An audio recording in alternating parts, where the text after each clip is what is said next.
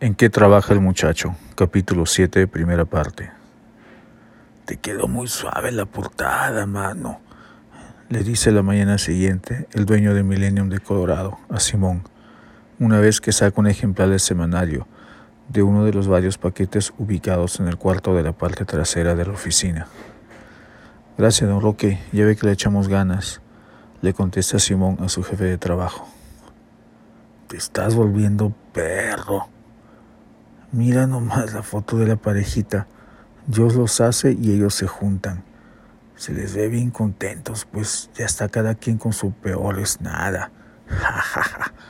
Suelta una carcajada don Roque al apreciar la foto de la portada, en la que aparecen un hombre con barbita y una mujer de cabello largo oxigenado, con mucho maquillaje, tomando dos copas de champán, con los brazos entrelazados, y mirando la cámara con dos sonrisas dibujadas en la cara. La boda del año, dice el título en letras mayúsculas, Impact.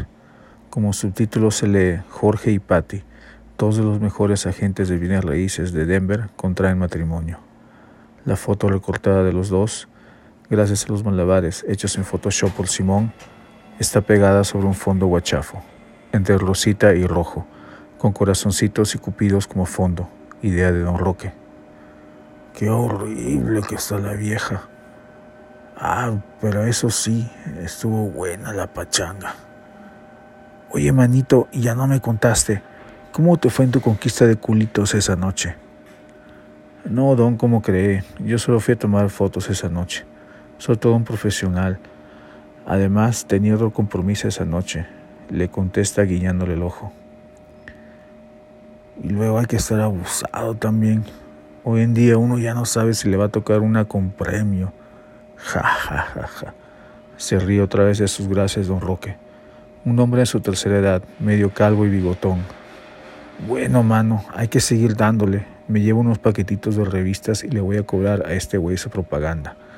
Va a quedar bien contento con lo que pusimos. Ándele, don, le contesta Simón. Simón también ojea la revista para verificar que no haya habido demasiado error de tipografía. Se sienta en su escritorio pegado contra la pared donde está colgada con dos chinches una camiseta de la selección peruana con el nombre de Pizarro y, dentro de un marco, un póster de Nirvana. En la segunda página empieza a leer la columna de don Roque Carvajal, llamada Preparen, apunten, fuego. Nota que está siempre rica de horrores ortográficos y siempre escasa de signos de puntuación. Chale, bro, ¿a poco si eres peruano?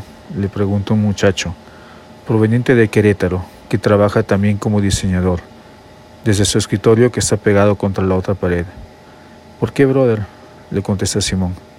No, pues por el modo en que hablas, por los modismos mexicanos que usas. El acento se pega, pues. Casi todo el día trabajo con más gente mexicana que de otros países. Desde que llegué a este país he trabajado todo el tiempo con latinos, en su mayoría mexicanos. Cuando llegué empecé en la limpieza y luego en restaurantes y en un car wash donde me gradué en la Universidad del Albur. Te cabe toda mi razón, le contesta el muchacho. Jaja, ja, se ríe y se queda callado Simón, mientras sigue hojeando la publicación. Pero de esa universidad te graduaste con el mínimo, ¿no? le dice el chavo, volteando y sonriéndole a Simón por unos segundos. No siempre Simón se había sentido tan acoplado con la raza, tal vez con gente de cualquier raza.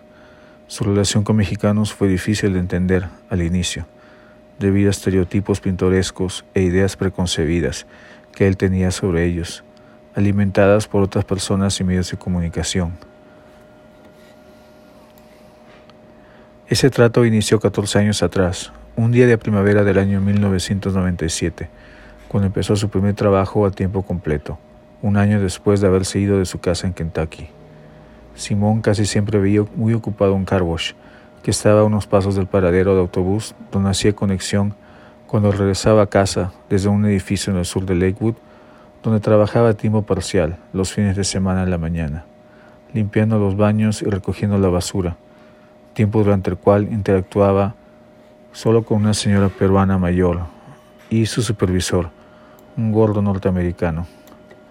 Un domingo a mediodía, Simón decide ir a pedir trabajo a ese lugar, después de haber titubeado varias veces. tal vez intimidado por la idea de tener que trabajar con tantas personas, pero al final decidido por la necesidad de dinero y sobre todo por las ganas de salir de ese cuarto en el sótano de una casa que compartía con un hombre mayor, un obrero al que tenía que aguantar su fuerte olor de pezuña en las noches.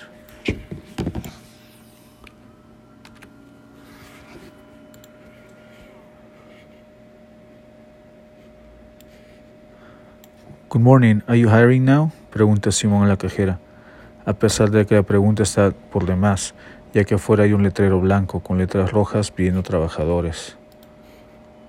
Un momento, le contesta en un español cómico la cajera, una viejita blanca, parecida a Manuel, con una permanente que parece una bola de polen debido a su cabello gris. Luego la escucha llamar por walkie-talkie a un tal Orlando.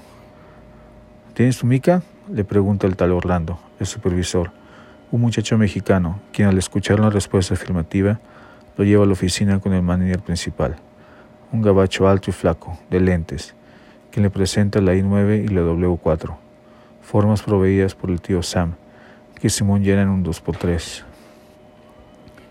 Después de ponerse el uniforme, Simón sigue a Orlando, un chaparrito con barba y bigotes cortos, quien lo lleva hacia la parte de atrás, a través de un pasadizo largo con ventanas al lado izquierdo, donde se puede admirar a los carros mientras son bañados. En vez del ruido de los sprays, sin embargo, prevalece el sonido que hacen los tacos de las botas vaqueras de Orlando sobre el piso de los zetas. Una vez que llegan a la parte de atrás, en lo que parece un garaje por donde entran los carros para ser aspirados, Simón mira a cuatro hombres chambeando duro, sudando la gota gorda, o, como diría luego el capataz que se encarga de manejar los vehículos a la cadena que los lleva a la ducha, en friega, nos dan carrilla todo el día, así que echarle ganas mi compa.